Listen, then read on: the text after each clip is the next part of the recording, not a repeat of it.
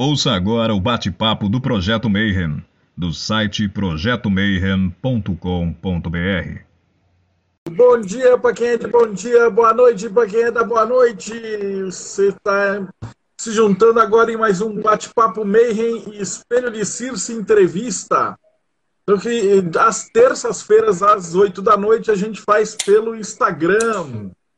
Por conta, na verdade, a gente é que está participando junto com o Espelho, né? Então ela já tem esse canal e toda terça entrevistava e a gente batia o mesmo horário, aí era uma burrice. Aí é mais inteligente a gente juntar e aí eu e a Ingrid entrevistamos alguém do mundo esotérico para a gente bater um papo sobre os assuntos da moda, né? Se bem que a moda já está na moda desde o século 17, 18, né? Então, hoje a gente vai falar sobre martinismo e para isso a gente vai convidou nosso chapa Aloísio, que já é velho da casa, né? já participou com a gente, já participou com o Espelho de Circe. Como é que você está, Manão? Tô bem, você, Marcelo, Ingrid. Então, hoje vai ser repeteco de martinismo, né? Ah, não, mas sempre tem coisa, coisa nova, né? Então, uh, ah, para a gente começar, né? Como sempre, é, todo gibi do Homem-Aranha, ele contava a origem do Homem-Aranha, né? E aí a gente faz a mesma coisa. Toda entrevista a gente pede para convidado contar como é que você chegou no martinismo, especificamente, assim, né?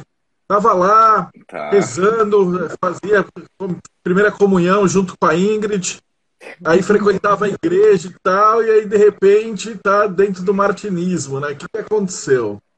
Bom, eu sou de uma época pré-internet, né? Não tinha internet. Adorava tudo que dissesse respeito à magia, ocultismo, esoterismo, desde pequeno. Eu não lembro uma época da minha vida que isso não fosse algo do meu interesse. Mas não tinha muito para onde fugir. Né? Eu morava no interior.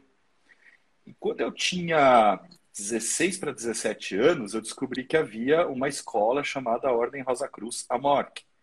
E eu pedi autorização para os meus pais, porque eu era menor de idade, e eu me afiliei à MORC, a qual eu continuo afiliado até hoje. Então, eu me afiliei em 1997, permaneço membro, e comecei meus estudos. E comecei a entender um pouco dessas coisas. Até que um dia eu recebi um papel, junto com, a, com o material da, da AMORC, me convidando para conhecer uma ordem chamada tradicional Ordem Martinista. Eu achei aquilo legal, era mais conhecimento, mais estudo. A internet estava começando a aparecer naquela época. Eu me afiliei. Durante um tempo eu estudei uh, os manuscritos da TOM, né? TOM é abreviação de tradicional ordem martinista, até que chegou a hora de eu ser iniciado numa heptada martinista. E foi uma das experiências mais intensas da minha vida, porque aquilo que eu achava que só tinha em filme, uma ordem com um cenário cavalheiresco que cheirava a França do século XIX, XVIII, aquilo apareceu para mim ao vivo e em cores em pleno século XX. Né? Estamos falando do século XX, porque eu já sou um rapaz do século passado. E eu então me formei na TOM, a ordem martinista, é, a TOM e qualquer outra tem três graus, associado iniciado e superior desconhecido ou superior incógnito. E aí eu quis me aprofundar no martinismo, né? Eu me tornei superior desconhecido no ano 2000. Eu quis me aprofundar e eu fui então bater na porta de várias ordens martinistas.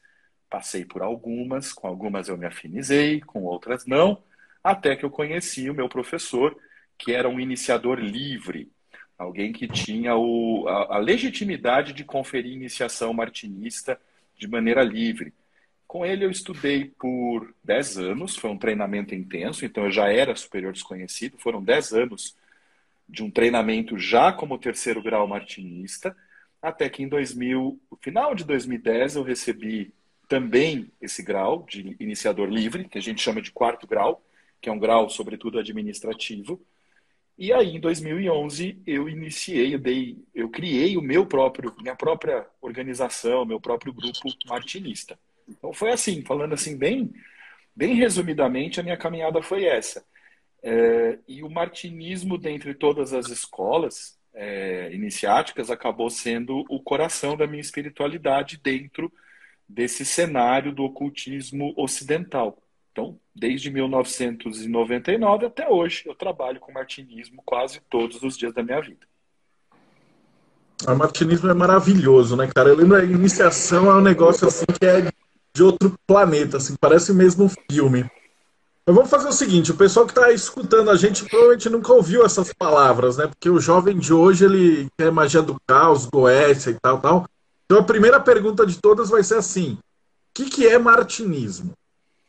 Então, é a pergunta complicada, porque tem duas maneiras de explicar. A gente pode dizer que martinismo é a filosofia subjacente a uma ordem é, iniciática, uma ordem que estuda cabala, hermetismo, magia, teosofia cristã, do final do século XIX, foi fundada em 1889 por um médico francês chamado Gerard Dancos, cujo nome de guerra, o pseudônimo, era Papus. Papus é um dos gênios do Noctemeron de Apolônio de Tiana, que está num apêndice do Dogma Ritual de Alta Magia do Eliphas Levi. Só que esse nome, Ordem Martinista, homenageia um filósofo francês do século XVIII, Marquês Louis-Claude Saint-Martin, que, por sua vez, foi aluno e discípulo de um grande teurgo, também do século XVIII, chamado Martinez de Pasquali. Então, Martinez de Pasquali, no seio da maçonaria francesa, ele começa a disseminar uma ordem oculta, muito secreta, chamada Ordem dos Cavaleiros Eleitos Sacerdotes do Universo, ou como ela é mais conhecida, Ordem dos Cavaleiros Eli Cohen. Tem gente que fala Elos Cohen, então estou usando as, as maneiras de falar para o pessoal identificar, que era uma ordem de magia operativa ou teurgia. Né? A gente pode depois explicar o que é teurgia, mas teurgia a gente pode considerar como um ramo da magia. São Martin, depois de estudar e ser iniciado no mais alto grau dessa ordem, ele acaba seguindo seu próprio caminho, principalmente depois que o mestre vai para o Haiti e de lá não retorna, e ele passa a ensinar uma filosofia que é uma, uma união, uma amálgama muito bem costurada entre os ensinamentos do Martinez de Pasquali e do teósofo cristão alemão Jacob Boehme. Jacob Boehme.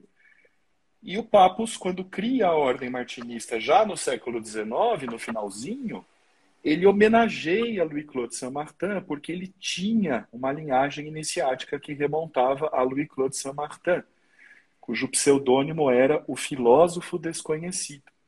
Então, essa ordem que ele cria, que é uma ordem que não estuda apenas os ensinamentos de Louis-Claude Saint-Martin ou de Martinez de Pasquali, ela acaba tendo esse nome de ordem martinista, porque Saint-Martin é o grande padroeiro da ordem. Então a gente pode dizer que nós temos um martinismo antigo, que são os ensinamentos do Martinez de Pasquali e do Louis-Claude Saint-Martin, um martinismo moderno, que é essa ordem fundada por papos em 1889, e o martinismo contemporâneo, que é o que nós temos hoje. Várias organizações, todas elas legítimas, né, perpetrando, disseminando esse, esse viés francês do esoterismo ocidental. Porque eu gosto de dizer que o martinismo nada mais é do que o ocultismo ocidental do final do século XIX com tempero francês.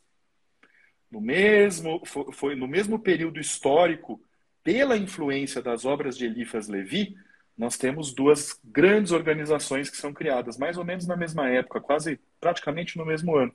A Ordem Martinista na França, com esse tempero francês, e a Ordem Hermética da Aurora Dourada, Golden Dawn, é, na Inglaterra.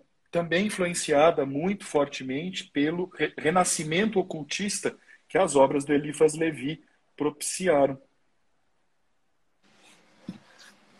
Nossa, que muito, muito maneiro, muito maneiro mesmo. Muito legal. É, perguntaram aqui, né? O Alexandre perguntou aqui. É, boa noite. O que, que você acha da ordem martinista da morte? Eu acho excelente. Era a pergunta, a pergunta que eu ia fazer agora, porque o cara que está escutando a gente fala, pô, legal, martinismo e tal, mas parece ser um negócio meio super secreto e tal, e não, não é, é, né? Não é, não é. A porta de entrada, assim, existem vários grupos, depois a gente vai falar um pouquinho disso daí, mas tem uma porta de entrada que é muito fácil de chegar lá. que é a Tom, né? Isso. Então, você falar um pouco de, do, do que, que é a tradicional Ordem Martinista? Bom, é, com a morte do Papos, ele morreu na Primeira Guerra de tuberculose, ele foi, foi médico de guerra e acabou contraindo tuberculose e morrendo. Houve, como sempre acontece, aqueles cismas e rachas. Né? Então, assim que ele falece, já começa o pessoal a discutir, cria uma organização aqui, outra lá. Basicamente, a gente tinha a Ordem Martinista de Paris, que depois se torna a Ordem Martinista de Lyon, e um dos membros do Supremo Conselho, Victor Blanchard, cria a Ordem Martinista e Sinárquica. Nesse cenário, o cofundador da Ordem Martinista, que fundou junto com o Papos, o Augustin Chabozot, ele resolve fundar, fala, não, vamos, colocar isso aqui como era, como a gente pensou, Papos e eu. Vamos fundar a Ordem Martinista tradicional, Ordem Martinista Traditionnelle. E um dos caras que foi iniciado na ordem martinista tradicional foi o Harvey Spencer Lewis, o em primeiro imperator da Amorque. E como a Segunda Guerra, os martinistas, maçons, Rosa-Cruzes, enfim, os iniciados foram muito perseguidos na Europa. E quase todas as organizações iniciáticas europeias, elas acabaram entrando em dormência. Mas, nesse, nessa época, a ordem martinista tradicional já era pujante junto da Amorque. Então a Amorque acabou sendo uma preservadora dessa importante organização martinista, que quando veio para o Brasil, lá, né, ela começa em San José da Califórnia, que ainda hoje é, é a sede da Amorque, ela passa a ser chamada de tradicional ordem martinista. É uma questão de tradução, se a gente parar para pensar, tem uma sutileza, né? não é bem igual falar ordem martinista tradicional e tradicional ordem martinista, mas ela chega no Brasil como tradicional ordem martinista. Ela é aberta a todos os membros da AMORC que alcançaram o primeiro grau dos seus estudos Rosa Cruz. A Ordem Rosa Cruz AMORC ela tem 12 graus iniciáticos e 3 graus preparatórios. Então, quem atingiu o primeiro grau é convidado para ingressar na TOM, se assim quiser. E aí perguntaram o que, que eu acho. Eu acho ela fantástica maravilhosa, uma organização a qual eu sou muito grato. Não fosse ela, jamais teria sabido o que é martinismo.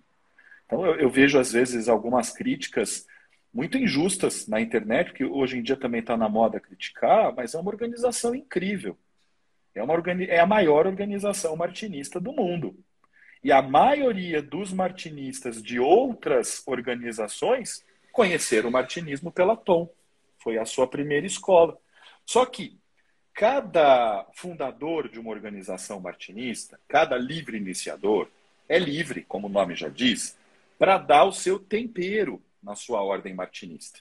Então, tem ordens martinistas mais teóricas, outras mais práticas. Algumas mais alquímicas, outras mais herméticas, outras mais cabalísticas, outras mais gnósticas. É tudo a mesma coisa, mas com temperos. É aquela coisa de fazer feijão. Todo mundo sabe fazer feijão. Mas um põe alho, outro põe alho e cebola, outro põe bacon, outro põe linguiça calabresa.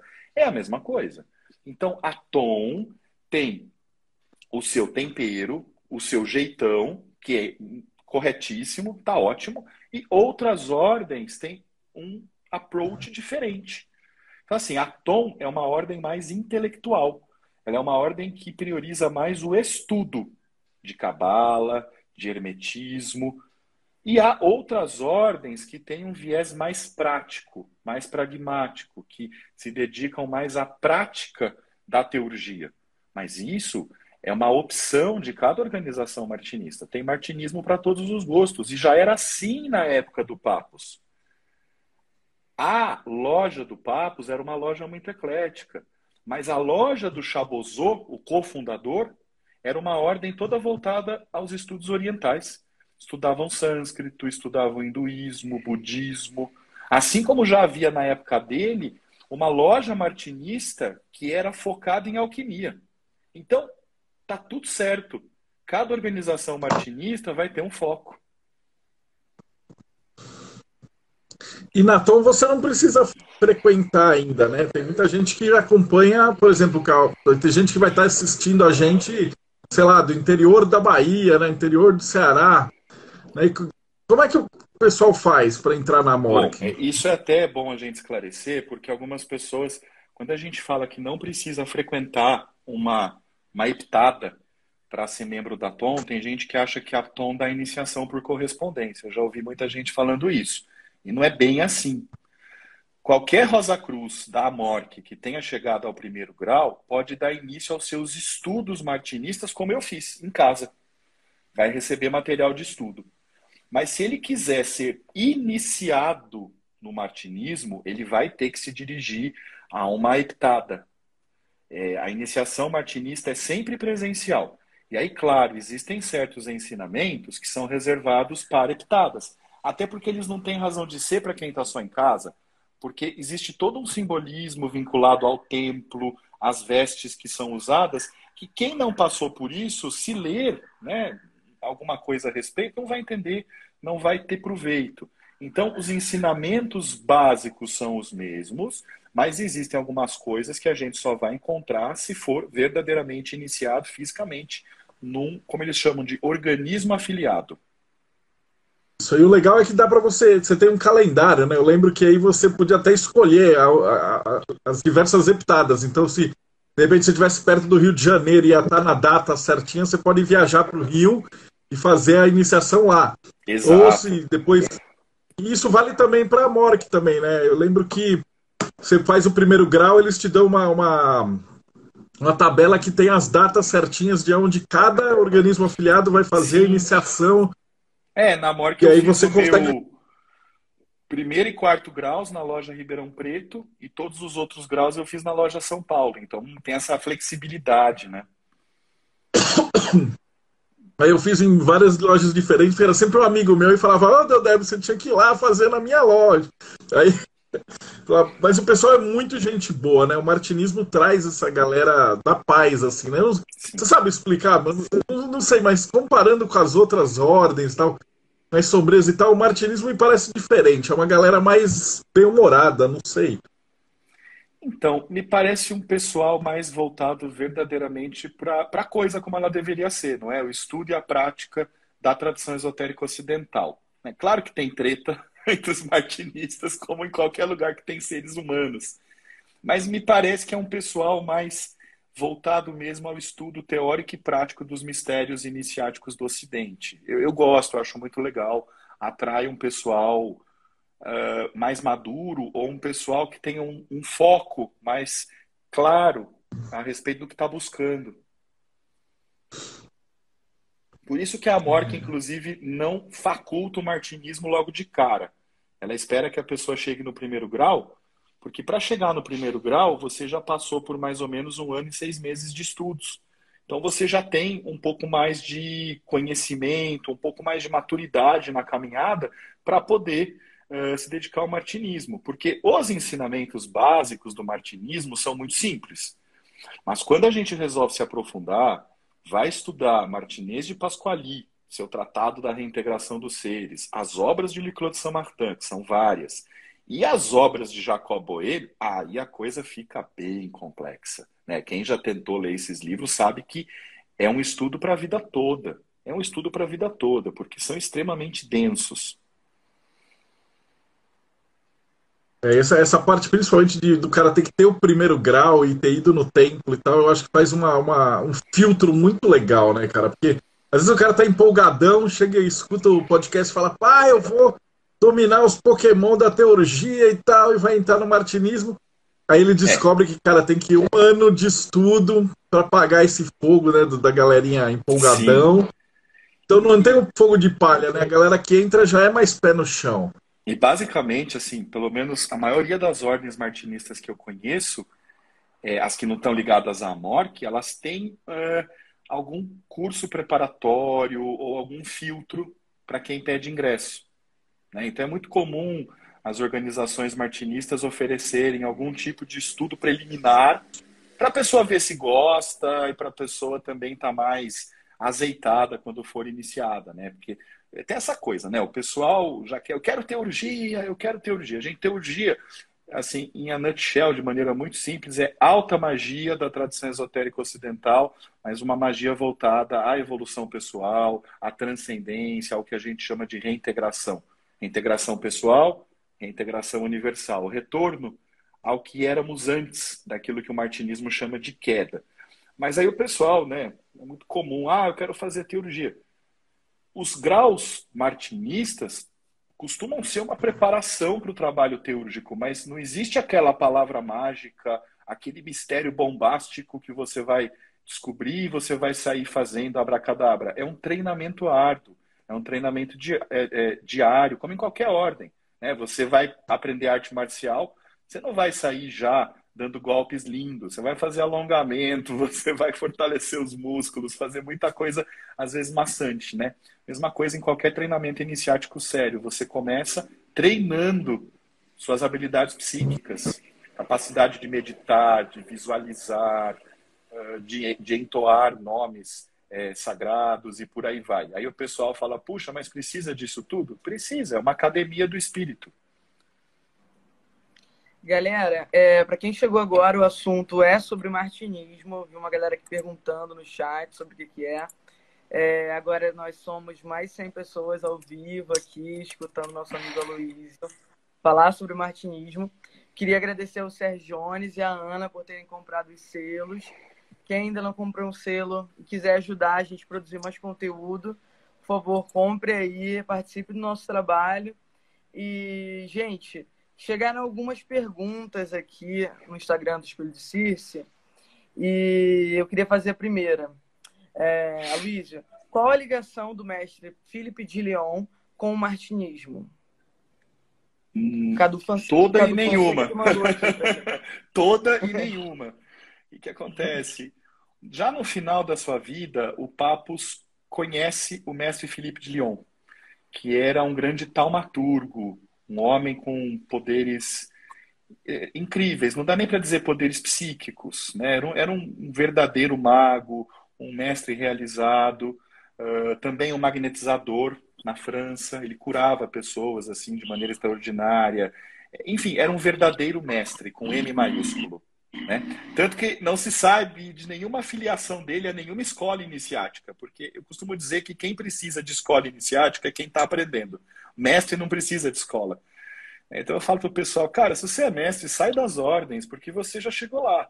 Então o mestre Felipe era o cara que já tinha chegado lá, ele muda totalmente a, a visão que o Papus tinha de espiritualidade, ele se torna o mestre espiritual do Papus, ele se torna o mestre espiritual de vários membros do Supremo Conselho, como por exemplo o Cedir, depois vai se dedicar a divulgar os ensinamentos do mestre Felipe.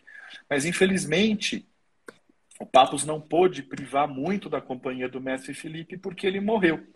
Mas o mestre Felipe, ele é considerado por bom, todas as ordens martinistas que eu conheço como um mestre que integra o que a gente chama de mestres do passado, né? Todo mundo que foi importante para a tradição, depois que passa pela transição, se torna um mestre do passado e nós os é, louvamos, nós os veneramos, veneramos, vejam bem, né, respeitosamente nas nossas reuniões.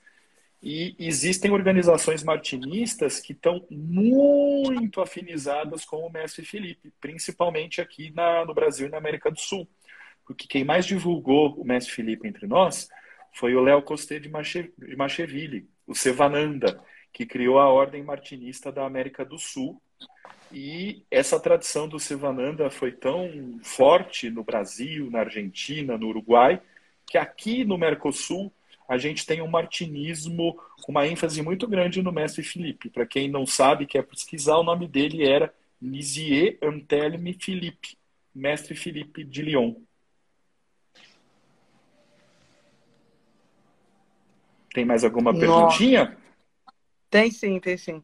O, o Frater Belrá mandou assim: é, Pasquale e William, Williamos, é, isso, pertenciam ao rito da estrita observância templária do Barão de Von Humboldt.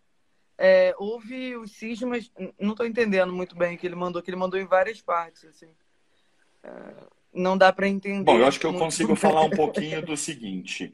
O, o Pasquali teve dois discípulos que são os que mais se destacaram, que são o Louis-Claude Saint-Martin, do qual a gente já falou, e o Jean-Baptiste Villermoz. Villermoz era um maçom de Bordeaux, uh, que fazia parte dessa organização maçônica, a Estrita Observância Templária, fundada pelo Barão von Hund. Quando Villermoz ingressa na Estrita Observância Templária, ela está meio assim, uh, já entrando num estado de quase dormição. Ele percebe que do jeito que estava, ela acabaria adormecendo. Então ele, ele num congresso muito famoso que houve dos membros da Estrita Observância Templária, ele faz, ele propõe uma alteração radical e ele cria um novo rito maçônico chamado rito escocês retificado, o RER, que é um rito inclusive irregular, reconhecido pela GLUI, pelo Grande Oriente do Brasil, pelas grandes lojas, que foi uma maneira de ele divulgar e ensinar a doutrina de Martinez de Pasquali na maçonaria regular. Então, você vai ter um rito maçônico fortemente influenciado pela doutrina de Pasquali, até que você chega numa ordem cavalheiresca chamada Ordem dos Cavaleiros Benfeitores da Cidade Santa, CBCS. E aí vem uma coisa que alguns ritos, algumas potências maçônicas têm, outras não, que é a ordem secreta, a ordem interna, que, é, é, é que dá os graus de professo e grão professo que é onde alguns ritos vão trabalhar a teurgia prática de Martinez de Pasquali. Então, talvez seja um dos poucos ritos maçônicos que lá em cima existe prática teúrgica mesmo, na prática mesmo, na veia. É, veio uma outra pergunta aqui do Cadu Fonseca que fala assim: por que o martinismo não deve ser compreendido como algo que é exclusivamente cristão? Veja, é, dentro da tradição esotérica ocidental, eu estou falando desse caldeirão cultural que nós temos, não dá para a gente dizer que o cristianismo não faça parte. Não dá para a gente, como eu gosto de dizer, jogar a criança fora com a água do banho. Toda a tradição esotérica ocidental, desde a formação da Igreja Católica, ela acaba sendo matizada pelo cristianismo.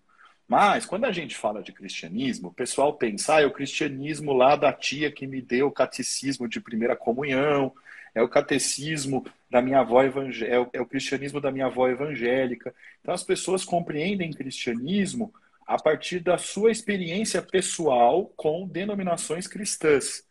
O cristianismo martinista é um cristianismo diferente, baseado nas ideias de Pasquali, que são bem diferentes do que a gente está acostumado a compreender como cristianismo. Também nas ideias do Jacob Boehme, que, que igualmente não, não trata de um cristianismo ortodoxo, e várias organizações martinistas ainda vão ter pinceladas de cristianismo gnóstico. Então a gente não está falando do cristianismo da Igreja Católica Romana, das igrejas protestantes reformadas. É, é outra coisa, é um cristianismo hermético.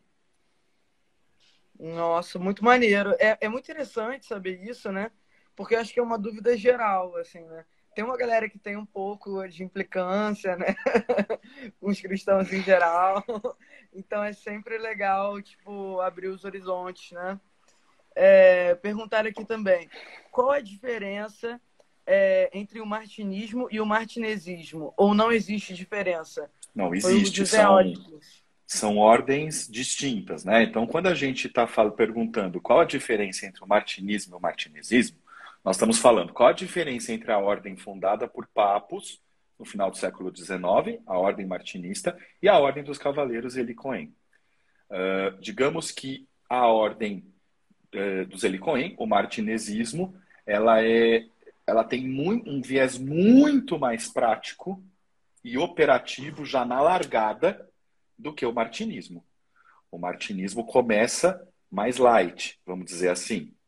E o martinismo vai além do próprio Pasquali. No martinismo você vai ter estudo de cabala, porque isso é uma coisa polêmica, mas para mim, a minha visão, Pasquali não era um cabalista. Pasquali é Pasquali. O pessoal fala, ah, Pasquali era cabalista? Para mim, não. Pasquali era um gnóstico? Para mim, não. Pasquali era Pasquali.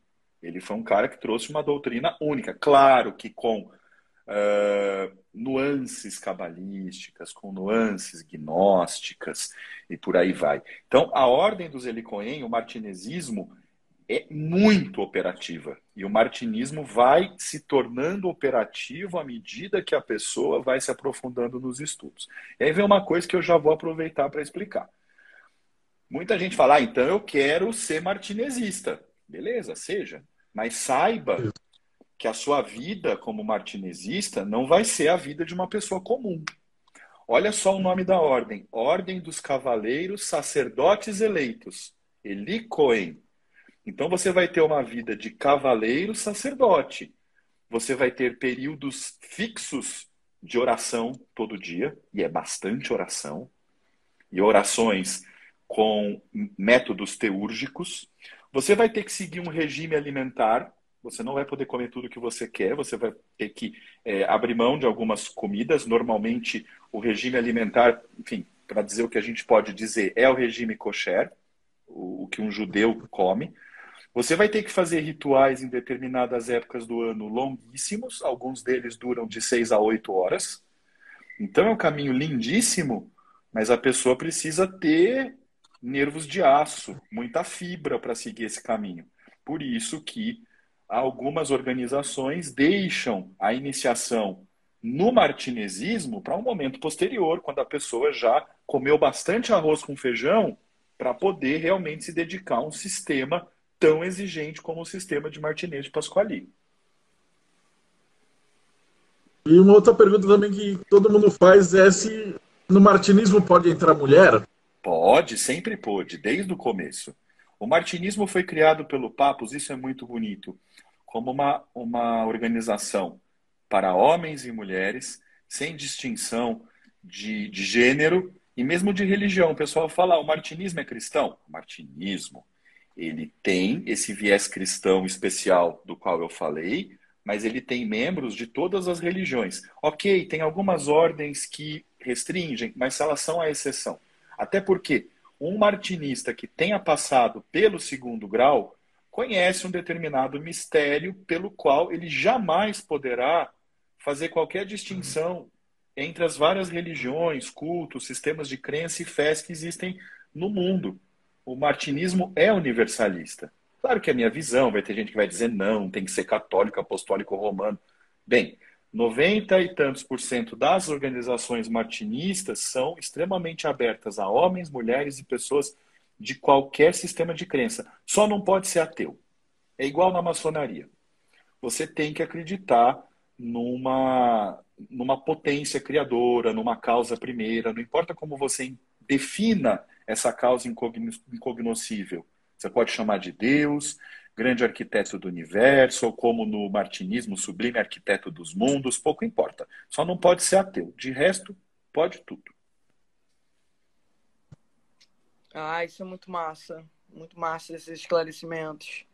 É... Rolou mais uma pergunta aqui do CM 19100. Poderia indicar uma ordem martinista além da ligada Mork? que se foque mais na prática teúrgica?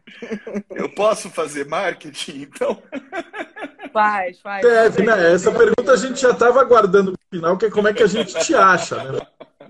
Olha, eu indico duas organizações martinistas, que são as organizações com as quais eu trabalho muito diretamente, que são a Irmandade dos Filósofos Desconhecidos, IFD, que foi essa organização que eu fundei em, no final de 2010. Depois a gente pode pôr o site, tem um site. E mais recentemente, a Ordem Martinista da Rosa Cruz Dourada, que foi uma ordem trazida para o Brasil em, em 2019 e da qual eu sou um dos representantes. O, o, principal representante do Brasil é o Ivan, que já veio falar aqui com a gente sobre Memphis Misraim. Então eu indico essas duas ordens, que são as ordens da nossa casa. As duas têm site, Irmandade dos Filósofos Desconhecidos e Ordem Martinista da Rosa Cruz Dourada. As duas têm um viés prático desde o começo. Elas são duas ordens exigentes que vão pedir muito estudo teórico e também muita disciplina para práticas iniciáticas. Então, assim, é, o que eu posso prometer é o melhor sistema de ensinamento teórico e prático ao nosso alcance mas é aquela coisa. Para você ser um mago, um teurgo, você vai ter que fazer muito exercício espiritual, muito supino da alma para poder conseguir algum resultado. Não existe a palavra mágica, o grau secreto, né, o, o super ultra segredo da batatinha dourada que a partir de lá você consegue fazer acontecer. Isso não existe. É treino, treino diário, constante, disciplinado. Gente, não, você não sabe, a gente está recebendo mensagem aqui falando assim bota o site aí que a gente quer se inscrever. Eu, tipo, vai Ô, meu Deus. o secretário das live, duas gente. ordens vai ficar louquinho. gente, tá funciona assim, tá? Para quem quiser se inscrever, a gente oferece, as duas ordens vão oferecer preliminarmente um curso básico, que é para a pessoa nos conhecer, para a gente conhecer a pessoa, tá? Mas esse curso é tudo gratuito, gente. Martinismo a gente não cobra nada. Então, mesmo esse curso que é pré-iniciação, ele é muito legal. Tanto o curso da Ordem Martinista da Rosa Cruz Dourada, quanto o curso da Irmandade dos Filósofos Desconhecidos.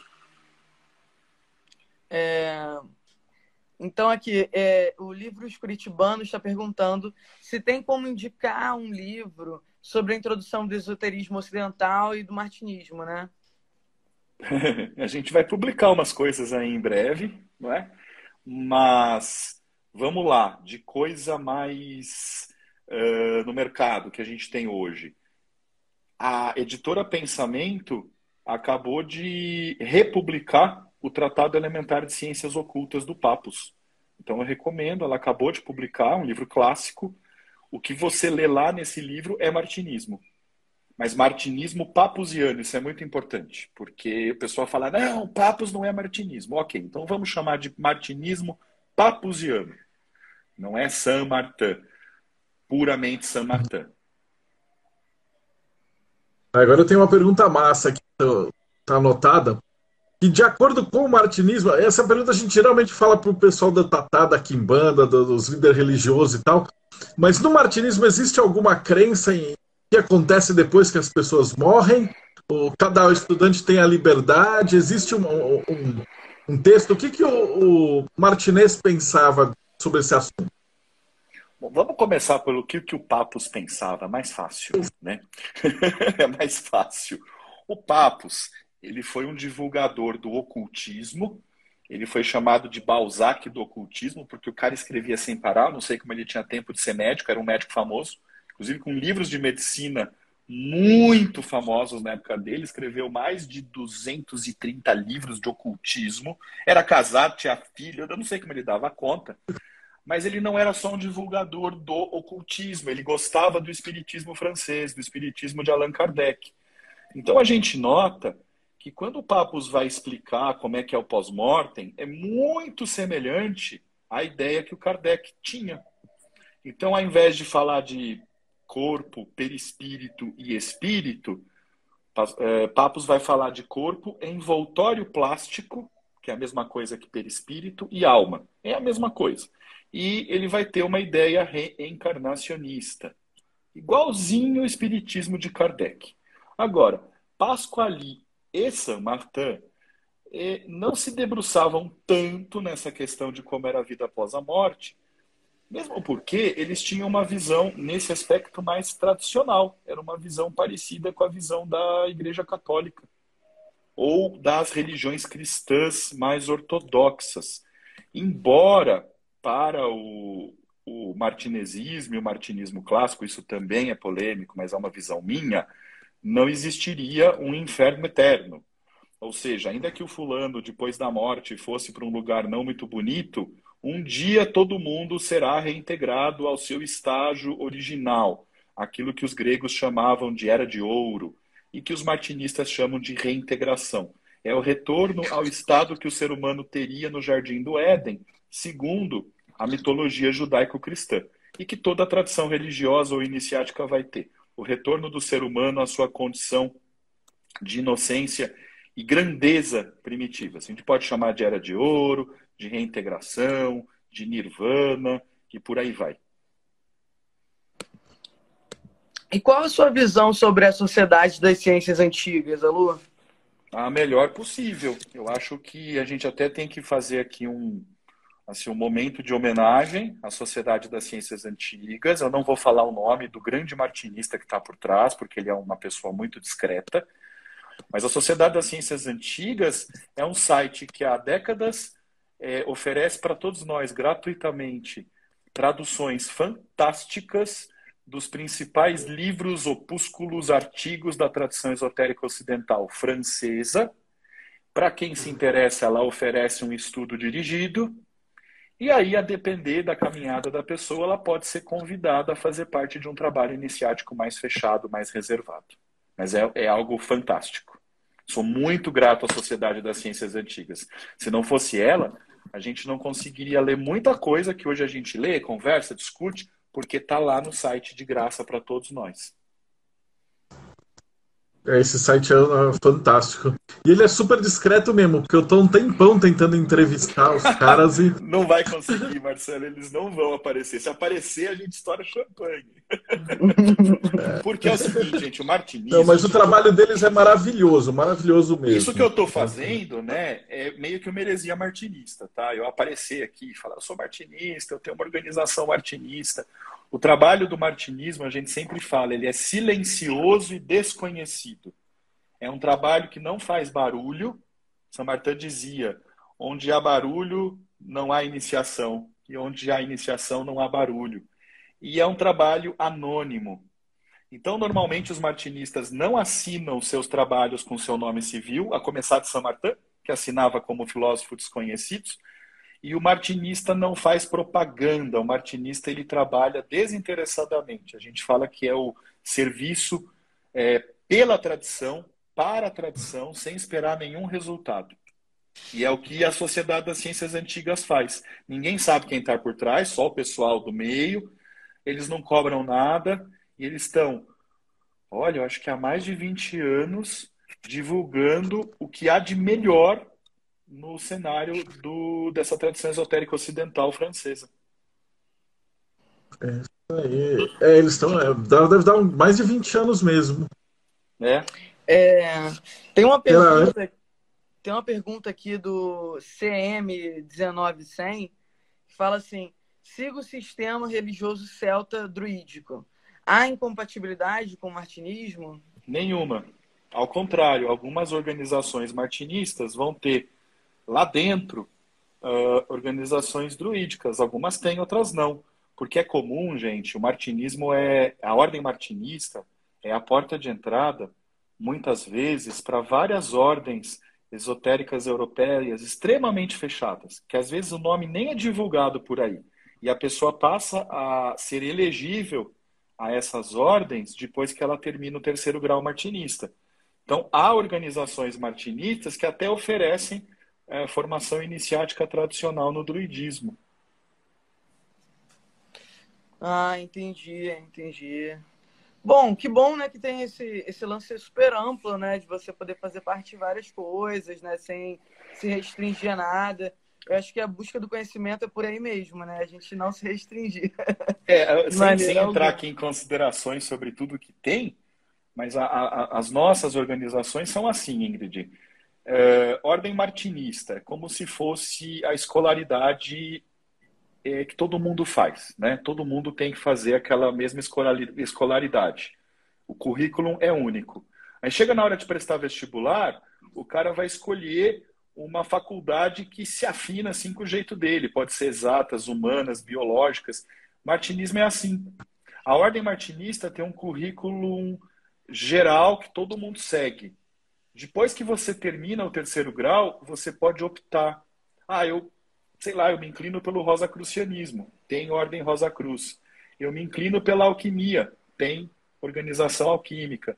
Ah, eu quero fazer teurgia, tem organização teúrgica. E assim vai. Então você escolhe qual é a senda na qual você quer se especializar como martinista. É, aproveitando esse gancho que você falou agora, né?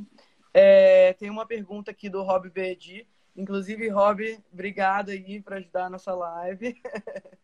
É, ele pergunta assim: qual o foco das ordens martinistas não operativas? Existe sentido em teurgia não operativa se a própria teurgia é operativa? É, é, é um contrassenso. Vamos lá. Ordens martinistas não operativas. Eu estou entendendo que uma ordem martinista não operativa ela vai uh, ser mais teórica, mais intelectual. Por exemplo, como a maçonaria. Uma ordem que vai estudar história, simbolismo, uh, hermetismo, mas sem uh, disciplinas práticas. Né? Teurgia é prática. Não tem como ter teurgia em teoria. O que existe é uma teurgia mais calcada no cerimonial mágico, que a gente chama de via operativa propriamente dita, e existe uma teurgia interiorizada, que é uma teurgia é, fundada na prece, na meditação e em técnicas interiores de alquimia interior e de ascese interior. Os dois são práticos, só que um é uma operatividade cerimonial e o outro é uma operatividade interna. Vou dar um exemplo, não, não confundam com martinismo. Um cara que está lá numa na Golden Dawn e que está lá fazendo ritual menor de banimento do pentagrama, ritual menor do hexagrama, ele está fazendo uma prática operativa cerimonial. O cara que está numa escola verdadeiramente iniciática de yoga, ele também está fazendo algo operativo, mas é interior. São práticas que são silenciosas, que são solitárias e que vão trabalhar aquele fogo interno que aqui no Ocidente a gente vai chamar de alquimia espiritual e que no Oriente é a via tântrica da ascensão de Kundalini. Não sei se eu compliquei mais do que ajudei. Muito massa, muito. Não, acho que você ajudou, você sempre ajuda. Inclusive a galera tá aqui falando no chat, é, agradecendo, dando parabéns pela live, falando que é ótimo escutar você, escutar o Ivan também quando ele vem. Obrigado, né? gente, legal. Tem aqui o Rick Carvalho falando. O Aloysio sempre perfeito em suas palavras. Oh, obrigado, então, Rick. então, acho que você está explicando muito bem, amigo. Parabéns mesmo. Valeu. Olha só, tem gente é... perguntando de Lachose. Meu Deus. É muita pergunta. Gente, inclusive, mandem pela caixa de perguntas aqui no chat. Fica mó galera falando, fica difícil, né, da gente ver, porque fica meio transparente as perguntas. É... Lachose, que legal. Aproveitando esse gancho aqui, é, o livro de Curitibano nos mandou assim: existe estudo da simbologia templária dentro do martinismo? Existe. Dentro do próprio currículo da Ordem Martinista, o templarismo é considerado e algumas organizações martinistas vão ter, organi vão ter é, núcleos templários agregados a elas. Assim, dando um spoiler, as nossas têm. e tem cabala? Tem muita cabala. É, é, aí que vem a polêmica, né? Por mais que a gente entenda que Pasquali é Pasquali, ele é um mestre que trouxe um sistema único e original, nós também estudamos Cabala na ordem martinista e Cabala luriânica. Né? O pessoal acha que todo estudo de Cabala morreu na árvore da vida. Existem várias escolas de Cabala, algumas delas passam longe da árvore da vida, da Otshin, mas no martinismo a gente estuda Cabala luriânica. É, e uma, uma última perguntinha aqui, para também não, não ficar atropelando o Marcelo tanto assim, né? É, a Camila Lutene perguntou assim: quais as práticas diárias do martinismo? Assim? Coisas que você Ixi, pode falar, é claro, né? Depende do grau. Começa assim, bem tranquilinho, exercícios de visualização, de harmonização, de meditação. E aí, aos pouquinhos, a gente vai deixando a coisa mais power. Aí, devagarzinho, a coisa vai ficando, né? A gente vai construindo um bolo, primeiro bate a massa, depois põe para assar, e vai pondo glacê. Enfim, é difícil dizer isso. Eu posso dizer que todo martinista não deixa de praticar pelo menos 15 minutos de alguma coisa diariamente. Agora, Marcelo, fazer uma pergunta para você, hein? do Rafael Secato. Seria o Caibalion escrito por martinistas? Dado o anonimato da autoria dos três iniciados? Não, não. A gente fez uma entrevista inteira só com um americano que ele estudou o Caibalion a fundo. Depois procura no, no, no, no canal, tem uma entrevista que é, fala assim, a história do Caibalion. E na verdade a gente vai descobrir que o Caibalion foi escrito é, por uma galera do século. Então, ele, ele, é, ele é como se fosse um compilado das regras herméticas pelo ponto de vista do século XVIII, XIX. Né? Então, tem muita gente que acha que hermetismo é só o Caibalion, mas na verdade o Caibalion era o, o segredo da época dele, né? Sei, tem, tem o Lucas aqui que está perguntando já, acho que é a quarta vez sobre Lachose. Posso responder para ele sobre Lachose? Responde, responde. Gente, Lachose responde aí. É, é um nome muito chique. Né? Lachose é a coisa em francês, tá, gente? Laciosa, é a coisa, né? A coisa. O que, que é isso? É que eles não querem falar que é um, é um Exu, né? O Laciosa, né? Ó, eu não posso entrar em muito detalhe. Você não pode falar, mas eu posso. o Pasquali dizia que todos os fenômenos que aconteciam durante as cerimônias Cohen, luzes que pipocavam no ar, perfumes, manifestações físicas, porque havia muita manifestação física no cerimonial Cohen, eram manifestações do agente desconhecido, que, enfim, é, é algo interno do martinesismo. Mas o conjunto desses fenômenos é la chose, a coisa. Porque, como era difícil explicar, eles deram um nome que para nós parece muito chique, la chose. Mas é a coisa, gente. É a coisa. Estão mandando aqui, ó, le chose. É, la, la chose. La chose, a coisa.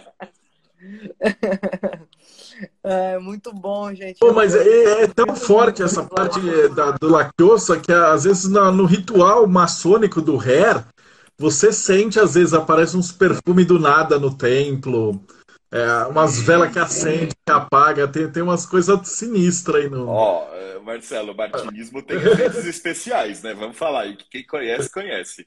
Seja no viés papusiano seja no viés de Villermoz do rito escocês retificado, temos efeitos especiais. E esses efeitos especiais são la chose. Muito bom. É... Ó, gente, sem efeitos especiais também não tem graça, né? Tem que ter alguma coisa assim pra gente lembrar que nós estamos no caminho certo. Com certeza, né? A gente precisa ver um, um fenômenozinho, né? Pra confiar no que a gente está fazendo. É, aqui, o, o Rick Carvalho perguntou assim: o martinismo pode ser visto também como uma religião, caso a não. pessoa não se identifique com as religiões abertas? Não, né? Não, não, isso é muito importante. Não, não é religião, porque tudo que vira religião estraga. Começa a ter fundamentalismo, dogmatismo. Não. A pessoa não precisa ter uma religião para ser martinista. Ela não pode ser ateia. Ela tem que crer numa força superior que deu origem a tudo que existe no universo. Então ela pode ter uma religião, ela pode não ter, mas pelo amor de Deus, gente, não transforma o martinismo em religião. É porque a gente está numa sociedade iniciática, é para a gente conversar. Se o coleguinha tem outra visão, legal, vamos sentar, né? Trocar ideia aqui, os dois crescem juntos. Quando começa, isso é errado, isso não pode, cara, isso é dogmatismo.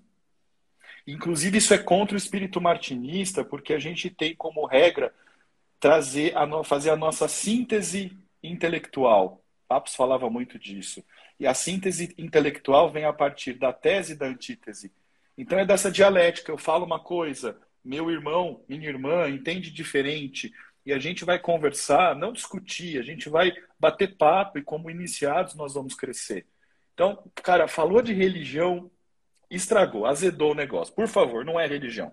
Chega. O mundo precisa de menos religião e de mais espiritualidade.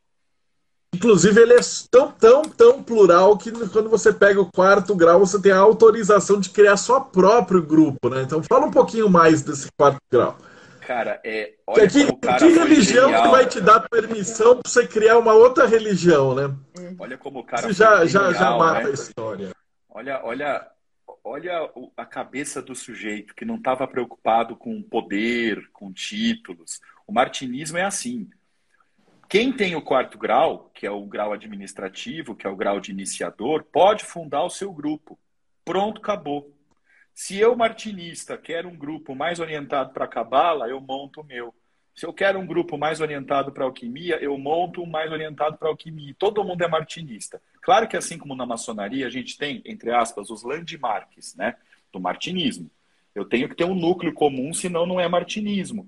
Mas o jeito que eu vou estudar, o foco que eu vou dar nos estudos, o foco das práticas, isso é de iniciador para iniciador. E é por isso que o martinismo cresce tanto desde o final do século XIX, porque é livre. É livre, gente. Você pode estudar o que você quiser. Então é por isso que eu não gosto de criticar nenhuma organização. Vai ter, vai ter ordem martinista para quem é mais teórico, para quem é mais prático, para quem gosta de astrologia, para quem gosta de cabala, para quem gosta de tarô. Tem para todos os gostos e é tudo martinismo. Interessante, interessante mesmo. É, é muito legal isso, né? As pessoas não entendem muito a diferença entre religião e espiritualidade, né? Isso é uma tecla que a gente bate muito nos podcasts do Espírito Circe, né? Como a espiritualidade, ela expande seus horizontes, né? Como às vezes a religião, ela não faz a mesma coisa. Né? É muito doido isso, muito legal. Sempre escutar você, Luísa. Demais. Obrigado, gente. Valeu. Você quer encerrar, Marcelo? Então já um vamos encerrar. Da onde vai então, acontecer essa entrevista e tal. Vamos lá, para o pessoal que está com a gente, essa aqui é uma novidade, né? Que a gente está aqui no Instagram. Porque toda terça-feira tem o Espelho Entrevista e o Mayhem, era mais ou menos no mesmo horário. E aí a gente faz agora pelo Instagram, mas não se preocupa, quem segue a gente no YouTube, a única diferença que vai ter é que vai aparecer esses quadradinhos né, das caixinhas, a, a formatação é diferente, porque a gente não faz pelo Zoom. Mas é, esse, esse vídeo, esse, essa live vai para o YouTube. Uh, depois é o youtube.com barra Deudeb ou Projeto Mayhem. E aí depois o áudio disso aqui ainda vai para o Spotify, né? Então ainda tem mais uh, uma jornada enorme de conhecimento aí até esgotar essa chama, né? E agora a gente ainda está fazendo cortes, então ainda vai pegar uns trechos e tal. E, e, e outra, uh, alguém passou, a gente implementou que as entrevistas do ano passado, agora lá no blog, elas estão elas voltando. Então, provavelmente essa essa esse conhecimento que a gente está tendo dessas entrevistas vai ficar enquanto existir internet, está sendo divulgado, né? É isso, Ingrid. Agradecendo a Luiz, valeu demais, foi muito obrigado. massa. Muito e, obrigado. tá, esses livros que vão sair em breve, né, a gente vai trazer umas novidades aí. Né, a gente já trouxe né, até Odisseia, que foi o senhor livro massa que ajuda bastante até a entender a, a, o Tratado de Reintegração, né? Gente, é uma benção esse livro, porque sinceramente, cara, o, o, o, Ivan, ele leu, estudou o tratado tantas vezes que ele conseguiu fazer o melhor resumo. Não é porque o cara é meu amigo, a, a, exposição que o Ivan faz simplificando a compreensão do tratado não existe. Não existe. E, e aí, né, Marcelo, vai ter uns livros aí que vão aparecer, mas a gente já promete que vai ter um livro martinista, não é martinesista, martinista 100% prático. Vai ser que nem aquele livro do Israel Regard, o One Year Manual, mais para o martinismo. Fantástico, já está fechado. É Cheio de novidades aí, hein, galera? Cheio de novidades. Então, é, para quem curtiu o Aloysio, a gente vai botar o link das ordens na descrição do, dessa live. A gente vai gravar essa live. Então vai ficar disponível aqui no Instagram para vocês conseguirem acessar, se inscrever, enfim, perturbarem bastante aí o Luiz e o Ivan. e, enfim, ingressarem um pouco nesse universo martinista que a gente está conhecendo agora aqui no espelho, né? Muito obrigada a todo mundo que participou dessa live. Muito obrigada a quem comprou os selos, enfim, está ajudando o nosso trampo. E, Aloysio, muito obrigado por ter aceitado esse convite e trocado essa ideia aqui com a gente. Foi massa demais. Valeu mesmo. Eu que agradeço muito a oportunidade de falar do meu assunto preferido. Valeu, gente. Boa noite. Boa noite. Beijão. Beijão.